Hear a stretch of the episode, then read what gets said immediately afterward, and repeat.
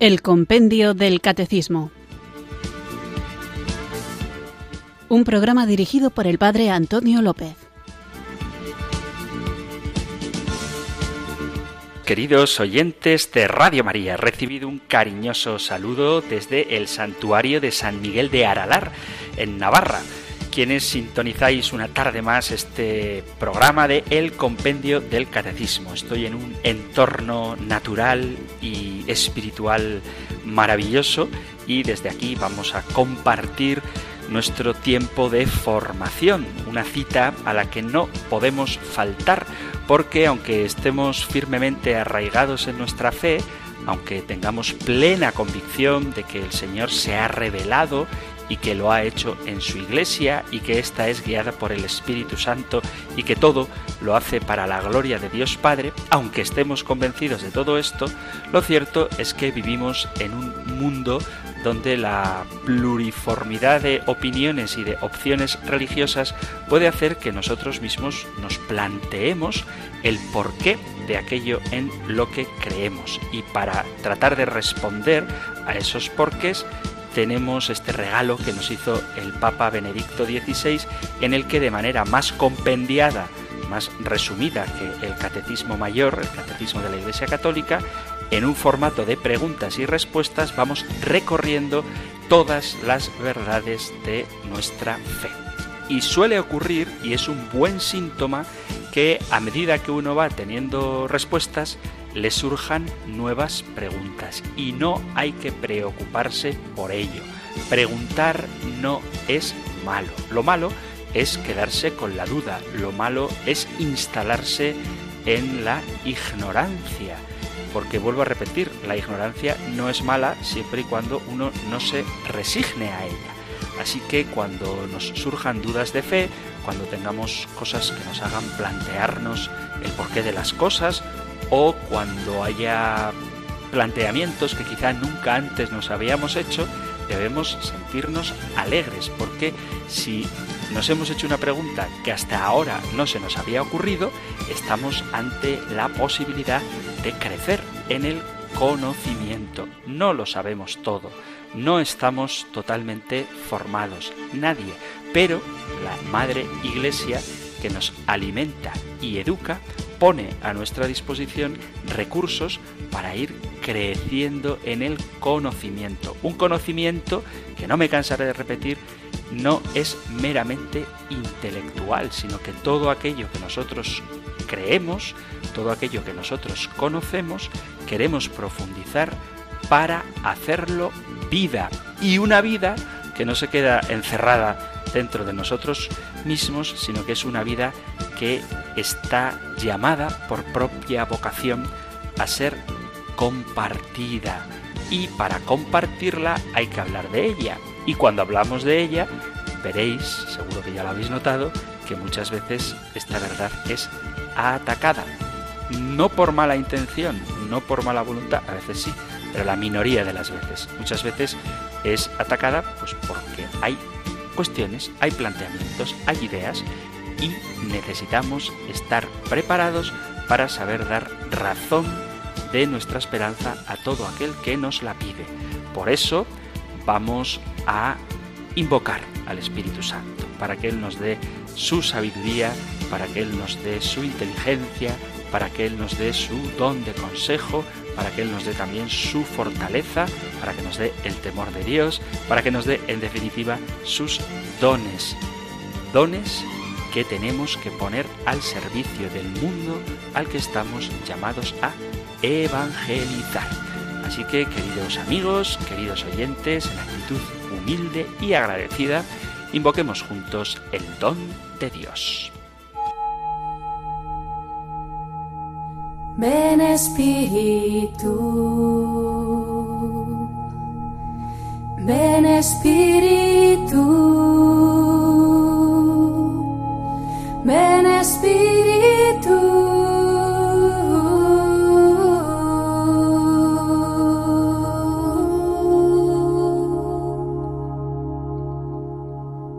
Ven Espíritu Santo. Yo sé que si los seres humanos pueden comprender a los demás, en ti hay una capacidad de comprensión mucho más grande, infinita. Nadie puede comprenderme como tú, que siempre me invitas a volver a empezar. Pero yo me castigo a mí mismo por dentro y me desprecio por los errores que he cometido. No me he perdonado de verdad. Por eso, Espíritu Santo, te pido que coloques dentro de mí tu amor inmenso, ese amor que me sostiene y me da la vida, para que pueda amarme a mí mismo como tú me amas. Enséñame a respetarme como tú me respetas. Derrama tu gracia para que pueda comprenderme por las debilidades que he tenido, para que contemple con ternura mis errores y pueda perdonarme a mí mismo. Dame paciencia y cariño para que no me condene a mí mismo y para que acepte tu perdón que me sana y me renueva. Yo soy digno de existir porque tú me amas infinitamente. Yo tengo un lugar en esta tierra y tengo derecho a vivir y soñar, aunque sea imperfecto. Tengo ese derecho porque tú me amas y me sostienes. Ven Espíritu Santo para que pueda nacer de nuevo con toda dignidad. Quiero comenzar otra vez con alegría y entusiasmo. Acepto todo mi pasado como parte de mi vida. Me declaro imperfecto, pero llamado a crecer.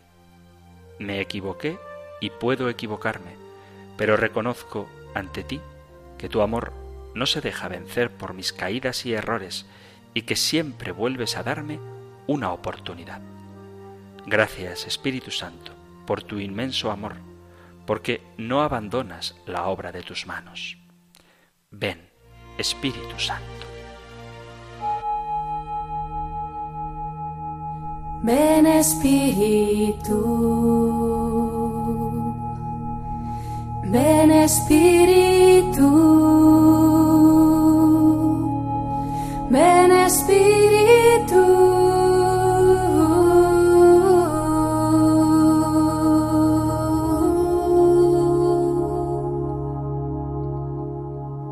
Después de haber invocado juntos el don del Espíritu Santo, vamos allá con nuestro nuevo programa. Como decía al principio, cuando saludaba, a medida que uno va obteniendo respuestas, le surgen nuevas preguntas. Y esto queda manifiesto cuando vosotros, queridos amigos, queridos oyentes, participáis en el programa dejando muchas veces vuestro testimonio, otras veces dando aportaciones muy interesantes que a lo mejor yo pues, he pasado por alto y otras veces también participáis dejando vuestras preguntas. Así que como tenemos de propósito, y voy cumpliendo con él, al menos un día a la semana vamos a dedicar el programa exclusivamente a vuestra participación. Participación que podéis hacer a través del correo electrónico compendio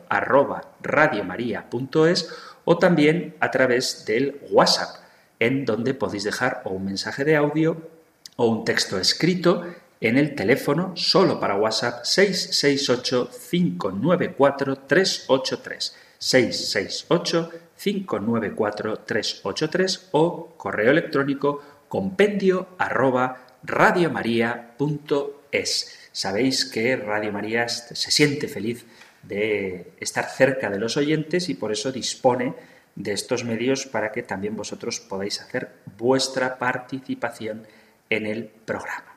Así que vamos allá con vuestras preguntas, testimonios y demás cosas que habéis generosamente querido compartir con este espacio.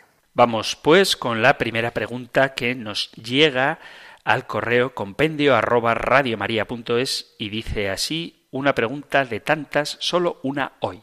¿Los siete pecados capitales están en la Biblia? Le anticipo mis agradecimientos a su respuesta. Excelente su programa, lo escucho siempre. Dios lo bendiga, lo cuide y lo proteja. Nos escriben desde Connecticut. Pues muchísimas gracias, querido oyente, por tu mensaje y sobre todo por tu felicitación por el programa y por tus buenos deseos. Que el Señor también a ti te bendiga y ojalá que puedas seguir escuchando este espacio y enriqueciéndote y enriqueciéndonos a todos los oyentes con tu participación. Pero bueno, la pregunta, ¿están los siete pecados capitales en la Biblia? La respuesta es que así tal cual no están en la Biblia. Los pecados capitales son siete inclinaciones que los seres humanos mm, tenemos que nos pueden hacer caer en otros pecados. Fue el Papa Gregorio en el siglo VI el que oficializó, el que hizo pública la primera lista de siete pecados capitales, orgullo, envidia, avaricia, ira, lujuria, gula y pereza.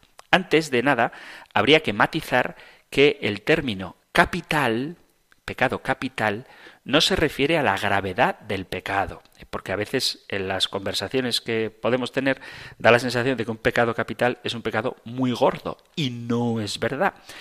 Eh, pecado capital, en sentido estricto, significaría algo así como pecado cabeza de otro pecado, capital de cabeza.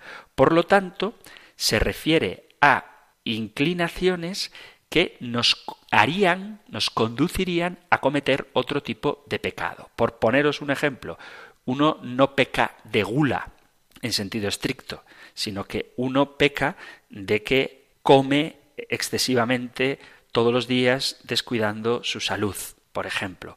O uno no peca de lujuria, sino que uno peca porque ha mirado o ha cometido un acto deshonesto, impuro, con una persona en concreto. Digo esto porque a la hora de confesar, es un consejo que os doy, no vale con decir he pecado de tal pecado capital, sino que ese pecado capital, por ejemplo el de la lujuria, ese pecado capital de la lujuria te puede llevar a cometer pues un acto de impureza contra ti mismo, te puede llevar a consumir pornografía, te puede llevar a la infidelidad matrimonial, pero la cabeza de esos pecados que he mencionado sería la lujuria. Por eso los pecados capitales son cabeza de otros pecados. ¿Qué dice la Biblia de los pecados capitales? Bueno, pues como os comentaba, en la Biblia no aparecen enumerados los pecados capitales. Pero sí que la Biblia habla en contra de los orgullosos. Por ejemplo, en el libro de los Proverbios, en el capítulo 16, versículo 18, dice, al orgullo le sigue la destrucción, a la altanería el fracaso. San Pablo, en la carta a los Romanos, capítulo 12, versículo 3, nos invita a que nadie tenga un concepto de sí más alto de lo que debe tener, sino más bien piense de sí mismo con moderación. También la Santísima Virgen en el Magnificat dice que derriba del trono a los poderosos y enaltece el Señor a los humildes. Entonces sí que la Biblia habla del orgullo, como habla de la envidia. Por la envidia del demonio entró el pecado al mundo, dice el libro de la sabiduría, o el apóstol Santiago en su carta dice, porque donde hay envidias y rivalidades, también hay confusión y toda clase de acciones malvadas. Por supuesto que la Sagrada Escritura habla también de la avaricia.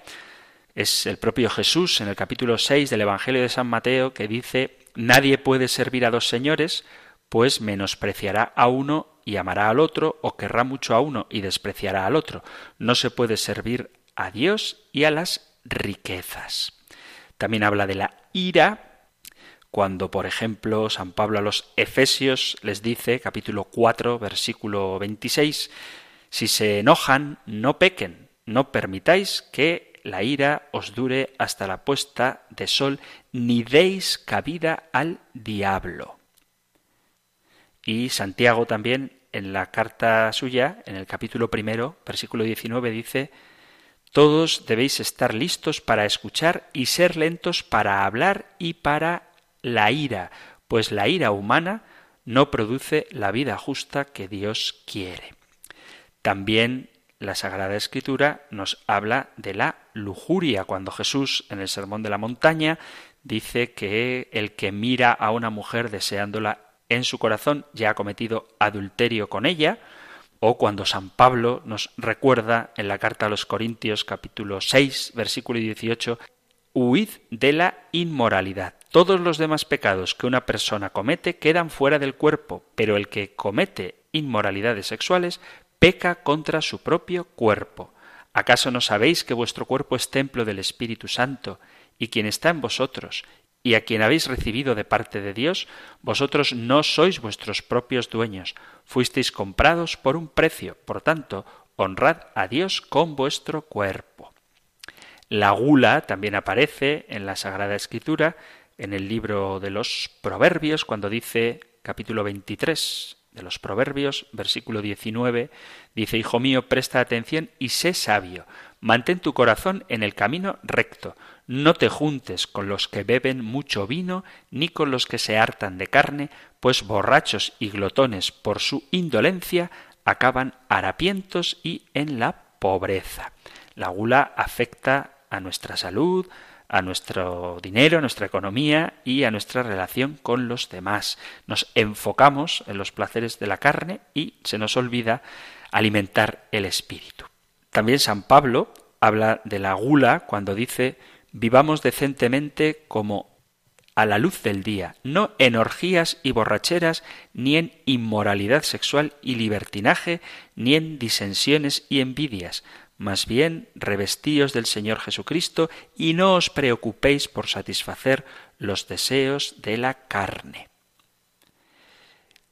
También de la pereza nos habla la Sagrada Escritura cuando dice el libro de los Proverbios, capítulo 6, versículo 9, Perezoso, ¿cuánto tiempo más seguirás acostado?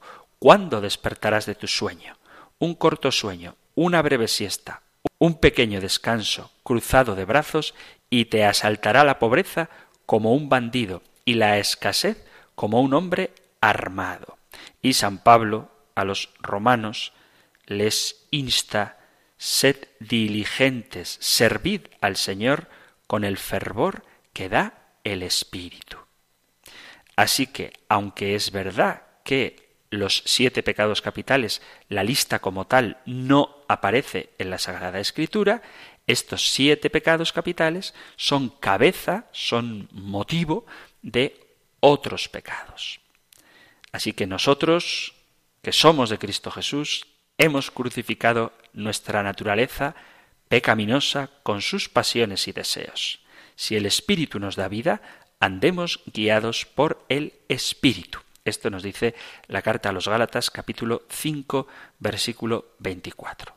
Resumiendo, ¿están los siete pecados capitales enumerados así como tal en la Sagrada Escritura? No, pero sí aparecen los siete pecados en la Sagrada Escritura y son raíz, cabeza de otros pecados.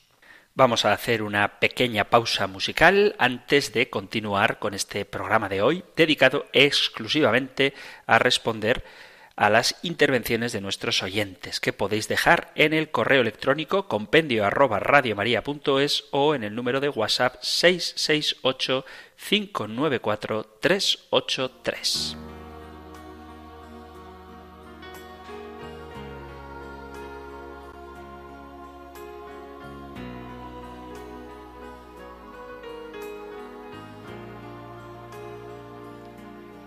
Llegar arriba, alcanzar que te mire la gente, provocar el aplauso de todos, ser primero en las filas tal vez.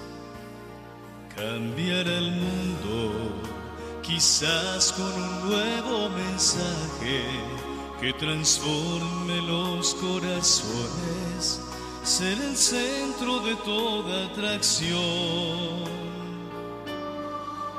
Tener todo en la vida es parte del plan, ser amado y querido, respetado en verdad, todo es bueno, en justa medida y razón. Miremos atrás donde todo empezó lo que éramos antes, lo que somos hoy, ¿por qué insistir en quitarle la gloria al Señor?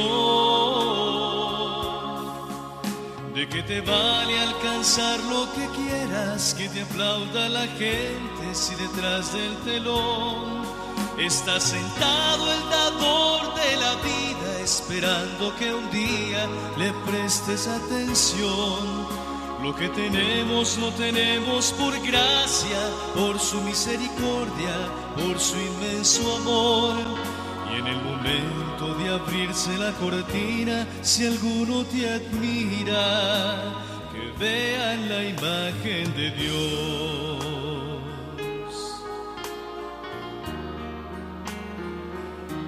Señor, perdón si el halago cualquier comentario me haya movido a llevarle la gloria mi Dios. Te doy las gracias por tu amor y tu misericordia.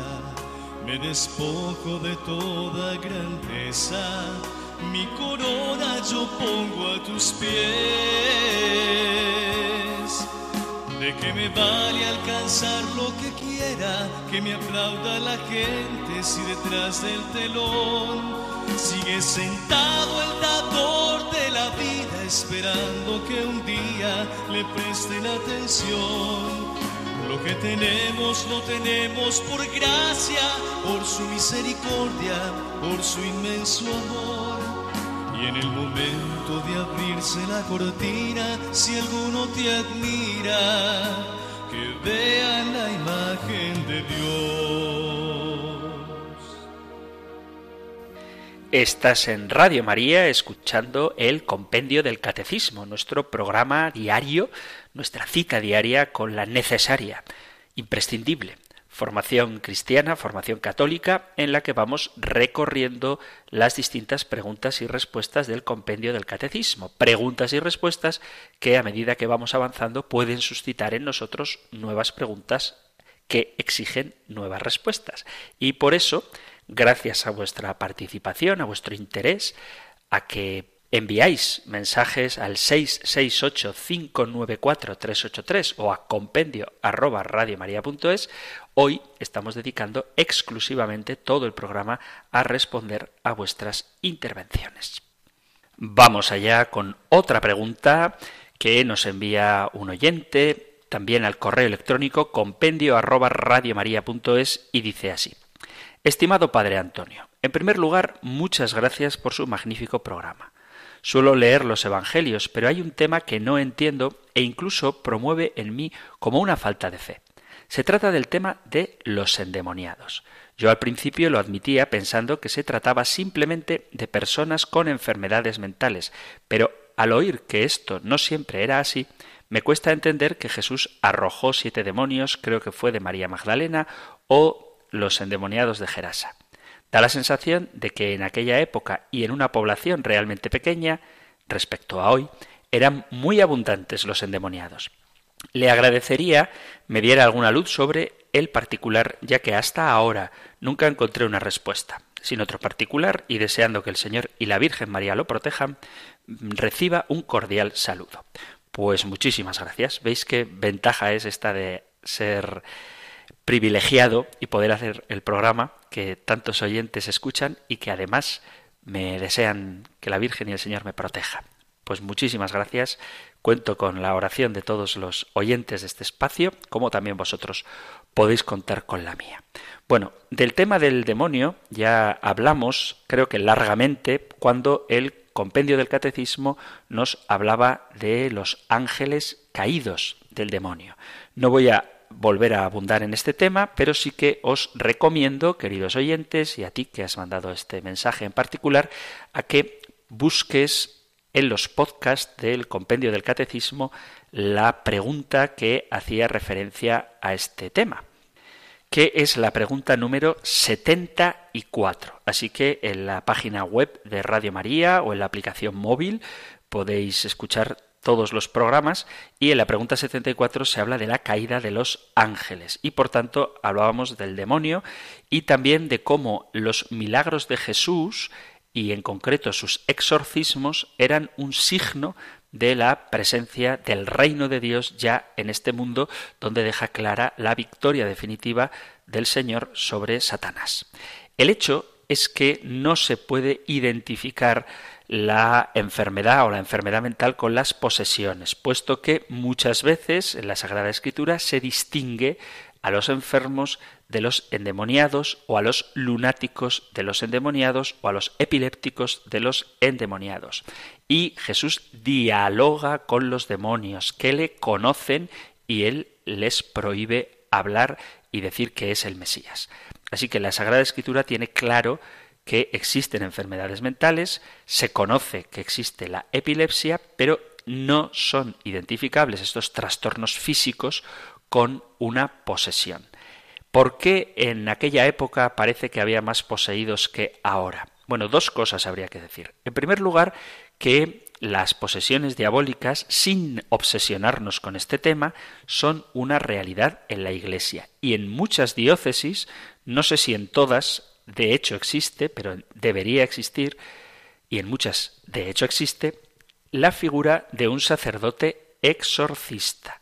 Así que no es una cosa de la época de Cristo ni de la época medieval, sino que a día de hoy también existe el ministerio de exorcista, donde el sacerdote encargado por el obispo de esta tarea se ocupa de ayudar a la gente que se siente infestada u obsesionada o poseída por el demonio. No son cosas que ya no ocurran. Si bien es cierto que en un mundo descreído como el nuestro, la manifestación extraordinaria del demonio, la visibilización de la actuación del padre de la mentira en nuestro mundo, sería una mala estrategia para apartarnos de Dios, puesto que si conociéramos de primera mano gente que ha sido poseída y que la manifestación del espíritu del mal se hace patente en su vida, por sentido común y instinto de supervivencia,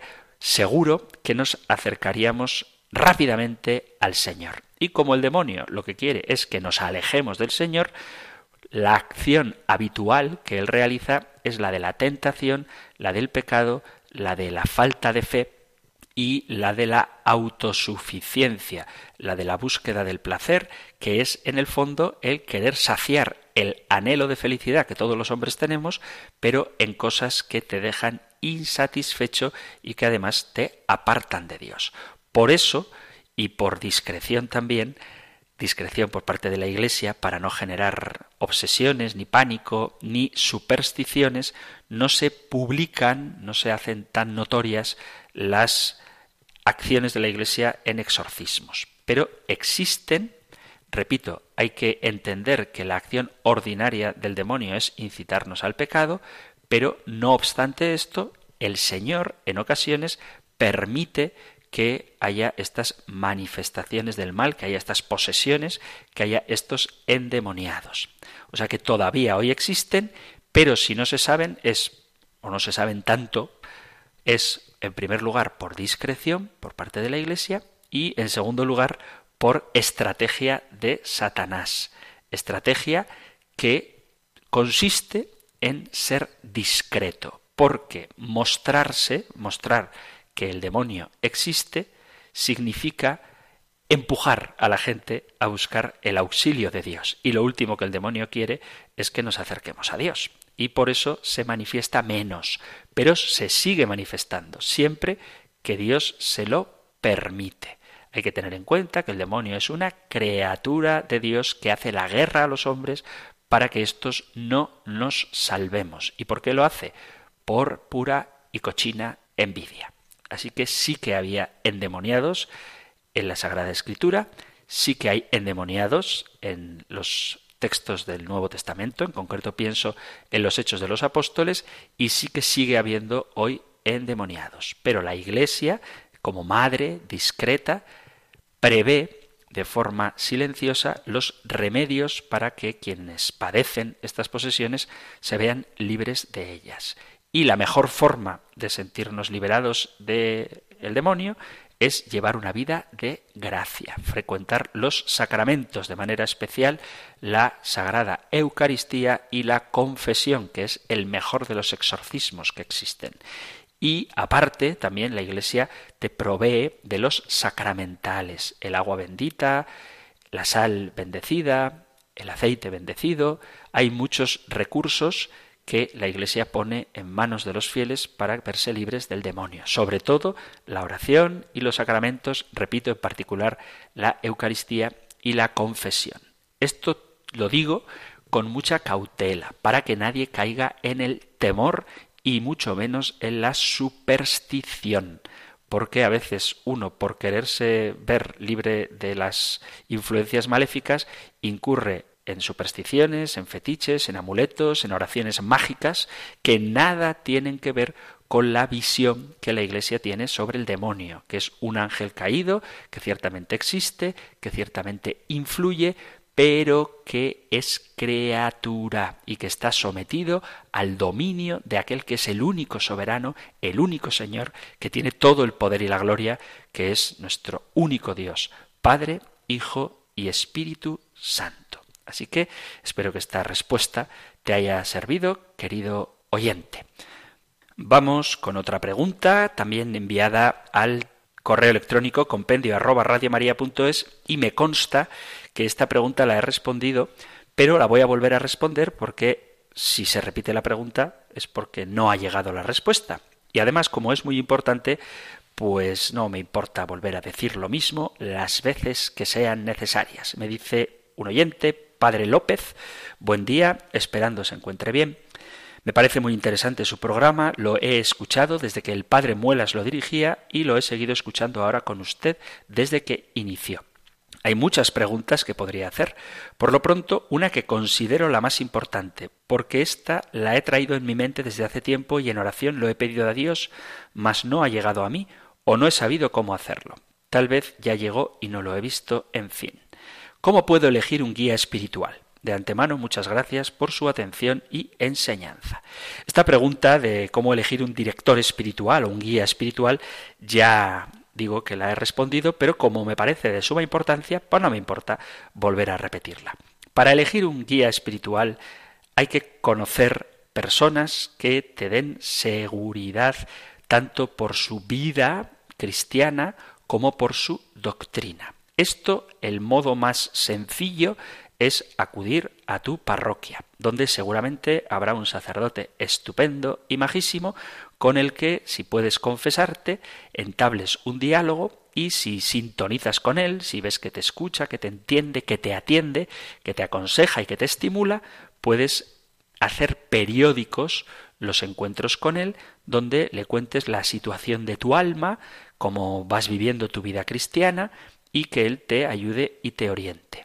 Si resulta que vives en un pueblecito donde el sacerdote no vive porque viene a celebrar la misa de vez en cuando, pues puedes acudir al pueblo grande más cercano que tengas y hacer el mismo, el mismo itinerario, ¿eh? buscar a un sacerdote, hablar con él y abrir tu alma a él.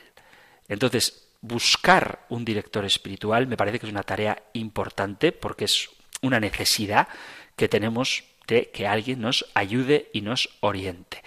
Además de sacerdote, puede ser también un religioso o una religiosa. Digo religioso o religiosa porque son personas consagradas al Señor que tienen su vida volcada totalmente a Jesucristo y son muy aptos para un acompañamiento espiritual. Pero, además de sacerdotes religiosos o religiosas, puede haber también laicos o laicas que, llevando una vida de fe que tú sepas que es ejemplar, aunque tenga sus cosillas como todo el mundo, pero que puedas fiar tu corazón a esa persona alguien que sea fiel al magisterio de la Iglesia, alguien que esté bien formado en doctrina y en Sagrada Escritura, que tenga sentido común, su poquito de psicología, este, el sentido común es fundamental, y entablar con él un diálogo espiritual.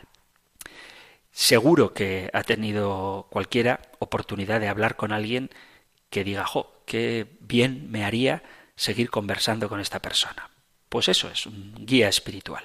Así que os animo a todos los oyentes que no tengáis director espiritual a que busquéis uno, que repito, si es sacerdote, muy bien, muy bien, porque en principio pues estamos preparados para eso, estamos consagrados al Señor, nuestra vida se centra en Cristo, en el Padre y en el Espíritu Santo, y además tenemos una buena formación doctrinal y un deseo de ayudar y una disponibilidad, porque ese es nuestro, nuestro oficio, el servir a las ovejas que el buen pastor ha puesto a nuestro alcance.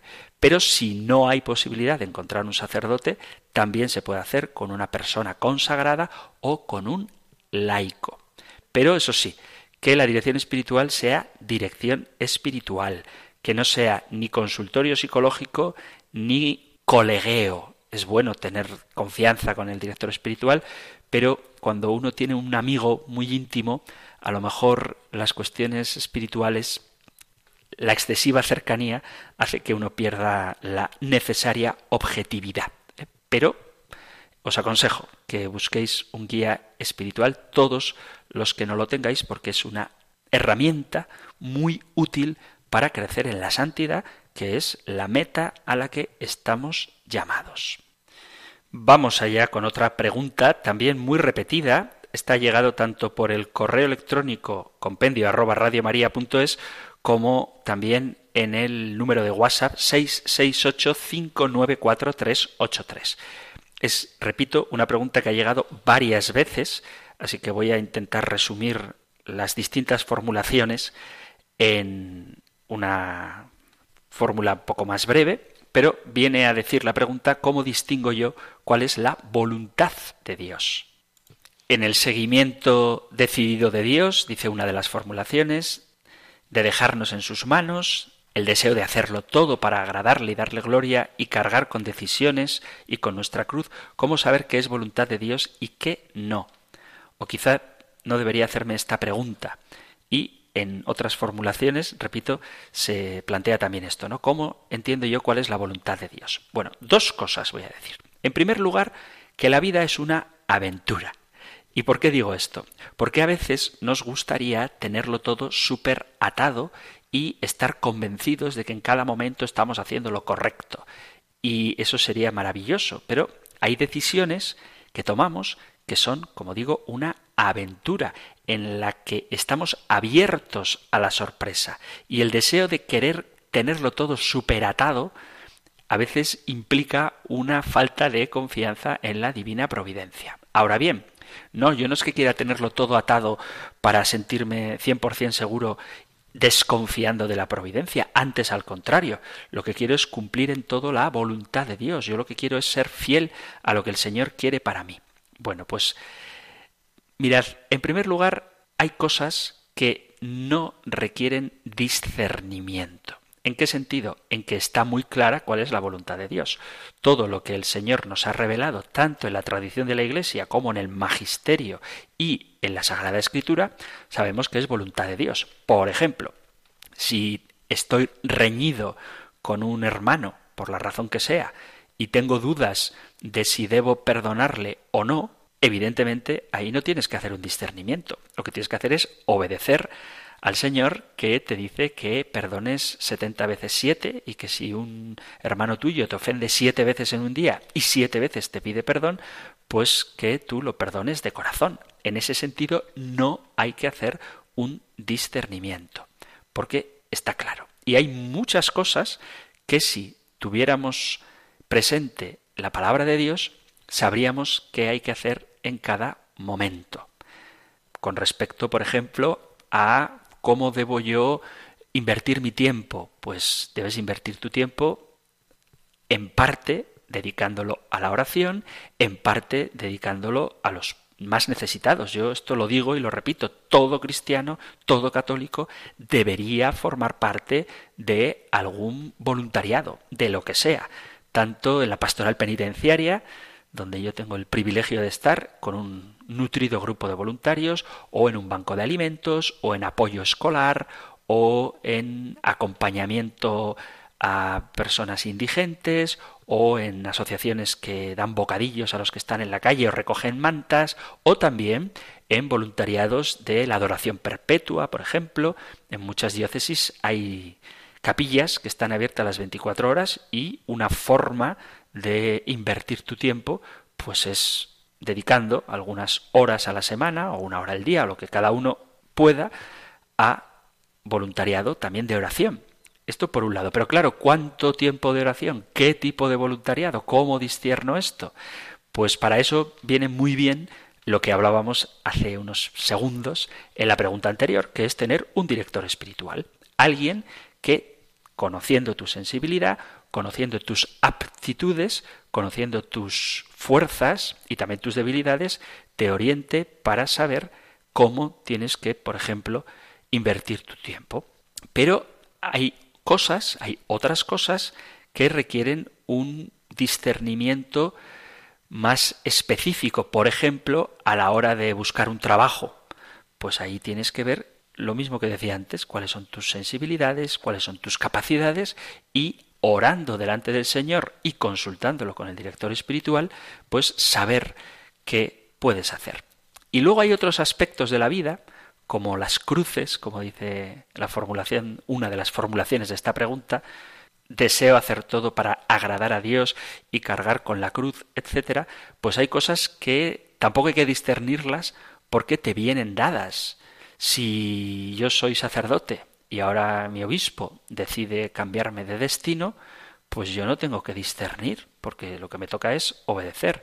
Y si caigo enfermo, cojo cualquier enfermedad, pues tampoco hay mucho que discernir. Es simplemente vivir de la forma más adecuada lo que la propia vida me viene imponiendo. Tendré que discernir cómo sufrir, ¿no? Cómo aguantar mis dolores o cómo ofrecerlos, pero no si acepto o no acepto la enfermedad. Si me ha venido, no tengo que discernir eso. Por eso digo que el existir cristiano es una aventura en el sentido de que cada paso que doy me abre hacia un montón de posibilidades ¿Y cómo discierno cuál es la voluntad de Dios? Pues las que me vienen impuestas no hay que discernirlas. Las que vienen aclaradas en la Sagrada Escritura o las enseñanzas de la Santa Madre Iglesia, tampoco hay que discernirlas, hay que obedecerlas. Y en las que sí hay que discernir, cuenta con la oración, cuenta con la guía de tu director espiritual. Y como criterio último, yo diría que la caridad siempre por encima de todo. Si tengo que optar entre dos trabajos, esto es mi opinión, yo no miraría en cuál se cobra más, sino en cuál voy a ser más útil, en cuál voy a servir más, en cuál de esos dos trabajos que tengo que elegir entre uno u otro voy a vivir mejor mi vida cristiana. Que no significa necesariamente sufrir. O sea, si en un trabajo estoy mal y me ofrecen otro, pues oye, vete al otro. Es que hay que cargar con la cruz. No, hay que vivir con el amor. Y lo que nos salva, lo veremos dentro de muy poco en el, en el compendio del catecismo, no es el sufrimiento, sino el amor, el amor con el que se sufre. Y si tú lo estás pasando mal, por ejemplo, en una relación de noviazgo, donde sientes que no te valoran, pues a lo mejor tampoco hay mucho que discernir. Hay que cambiar de relación donde tú puedas crecer en el amor. No sé si me explico. Hay un montón de temas en los que uno querría discernir cosas y por eso hay que ver cada caso en concreto. Pero como criterio general, lo que dice la Biblia y la tradición de la Iglesia, o sea, ¿me voy a vivir con mi novia antes de casarme? Pues eso tampoco tienes que discernirlo. La Iglesia ya sabes lo que te va a decir. Entonces, hay cosas que la Iglesia ya te enseña. ¿Tengo que perdonar? La Sagrada Escritura ya te lo enseña. ¿Tengo que invertir mi tiempo de una determinada manera? La tradición y la escritura ya te enseñan que tienes que vivir sirviendo. ¿Tengo que elegir entre un trabajo u otro? Pues vive aquel que más te ayude a crecer en el amor. Y en cualquier caso, a la hora de querer discernir cuál es la voluntad de Dios, que es lo que debemos buscar, porque es lo que nos va a hacer felices, os animo a que hagamos caso a las palabras del Señor Jesucristo cuando nos invita a no preocuparnos por el mañana, sino que cada día tiene su propio afán. Capítulo 6, versículo 34 del Evangelio de San Mateo. Es decir, que en el día a día, en el momento concreto que estoy viviendo, tengo que procurar averiguar qué es lo que Dios quiere para mí en el aquí y ahora porque la voluntad de Dios no se orienta únicamente a las grandes decisiones de la vida, sino que en cada acontecimiento podemos encontrarnos con Él. Y de hecho eso sería lo ideal, que nos diéramos cuenta de que en cada latido del corazón, en cada suspiro, en cada parpadeo, está presente el Dios del amor.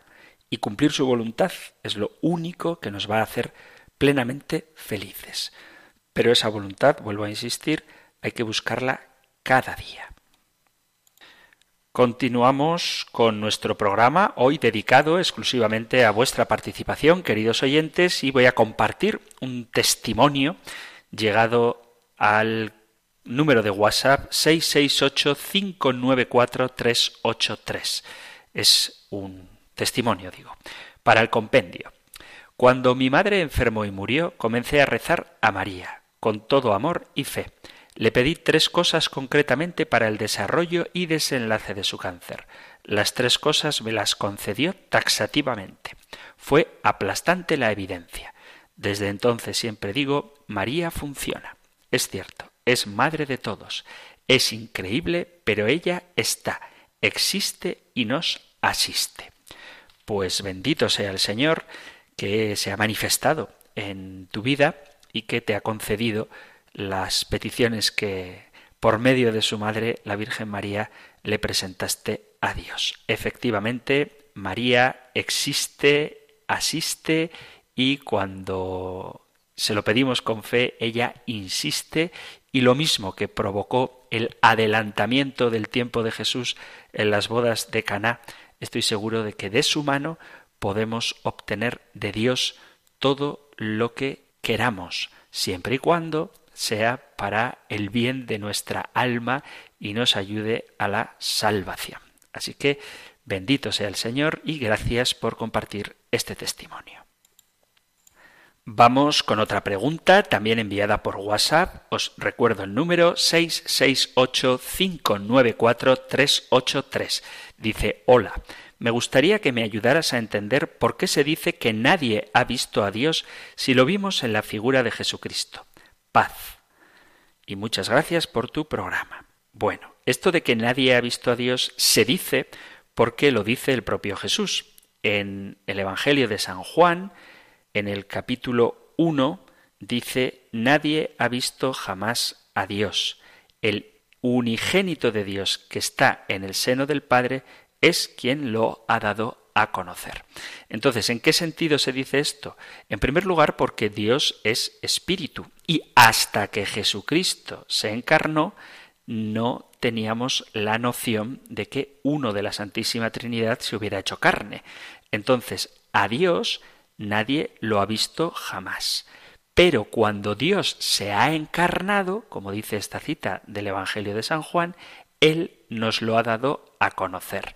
Jesucristo es la imagen visible del Dios invisible, pero hasta Jesucristo nunca habíamos podido ver físicamente al Señor. Entonces, sí que vemos a Jesucristo, que es Dios, pero al Padre no lo podemos ver físicamente porque no tiene cuerpo y al espíritu tampoco lo podemos ver físicamente porque no tiene cuerpo, aunque él se presente en forma de paloma o en forma de lengua de fuego. Pero esa frase de a Dios no lo ha visto nadie jamás hay que leerla en su contexto, que es en el prólogo del Evangelio de San Juan y cuando dice a Dios nadie lo ha visto jamás, el Hijo único que estaba en el seno del Padre es quien nos lo ha dado a conocer.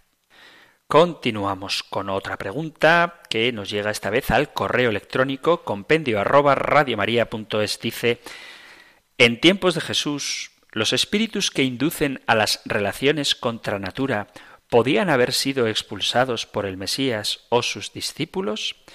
Bueno, aquí hay que distinguir dos cosas que creo que son importantes. Una es la tentación del diablo y otra es la posesión del diablo. El diablo, cuando Dios se lo permite, puede poseer y Jesús y los discípulos y todavía la Iglesia hoy realiza exorcismos expulsando a los demonios. Pero voy a decir una cosa que a lo mejor resulta chocante.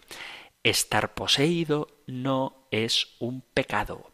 Estar poseído no es un pecado. Hay un caso Mm, bastante famoso gracias a una película de una chica que se llama Annelies Michel, que hicieron una película titulada El exorcismo de Emily Rose, y esta chica que fue poseída está en proceso de beatificación. Estar poseído no es un pecado. Otra cosa es que la posesión se haya producido porque has estado jugando con el espiritismo, con la Ouija o con este tipo de cuestiones esotéricas. Eso sí es un pecado, pero estar poseído no es un pecado. Entonces Jesús, los discípulos y la Iglesia hoy expulsa a los demonios. Los espíritus impuros que inducen a las relaciones contra natura son tentaciones y la tentación puede ser rechazada y ciertamente Jesucristo, los discípulos y la Iglesia nos pueden ayudar a rechazar la tentación.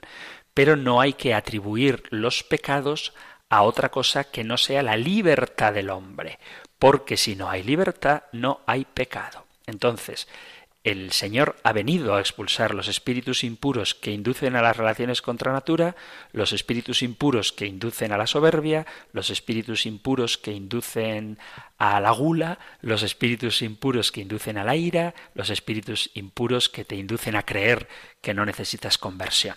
Jesús ha venido a acabar con todos los espíritus impuros que nos inducen al pecado, pero no confundir inducción al pecado, seducción, tentación, con posesión. Son dos cosas muy distintas. Porque una, la tentación, todos la experimentamos, la posesión, solo aquellos que Dios, por un misterioso designio, permite que la experimenten. Vamos con otra consulta, un poquito personal, pero como el propio oyente dice que puedo compartirla y que quizá pueda ayudar a otros, lo hago sin dar nombres, claro. Dice, Buenas tardes, padre. Hay una cuestión importante que necesito que usted me aclare. Como creo que esta cuestión también podría interesar a otras personas en la misma situación que yo, puede responderme a través del programa. Tengo una cierta edad y durante mucho tiempo he vivido de forma desordenada y pecaminosa, con gran tibieza y mucha ignorancia. Pero por la gracia de Dios, hace poco experimenté una conversión. Ahora solo procuro rehacer mi vida para poder vivir a partir de ahora como un buen cristiano católico. La pregunta es ¿cómo puedo hacer una buena confesión después de tantos años sin hacer ninguna? Durante todos estos años son demasiados los pecados que he cometido, por lo que no soy capaz de recordarlos todos. ¿Qué debo hacer para que mi confesión sea completa y conforme a la voluntad de Dios? Soy consciente de la importancia que tiene hacer correctamente este sacramento, por eso quiero saber cómo debo hacerlo. Muchas gracias por su atención, Padre. Pido oración por la conversión de todos los pecadores, paz y bien. Pues me uno a la petición de oración por la conversión de los pecadores en el sentido de que yo también necesito conversión y me uno también a la oración activa por mi conversión y la de todos los pecadores que somos todos. ¿Y cómo hacer una buena confesión? Bueno, en primer lugar, doy gracias al Señor que te ha tocado el corazón y no desaproveches la oportunidad. Confiésate bien cuanto antes y mantente en la frecuencia del sacramento de la penitencia.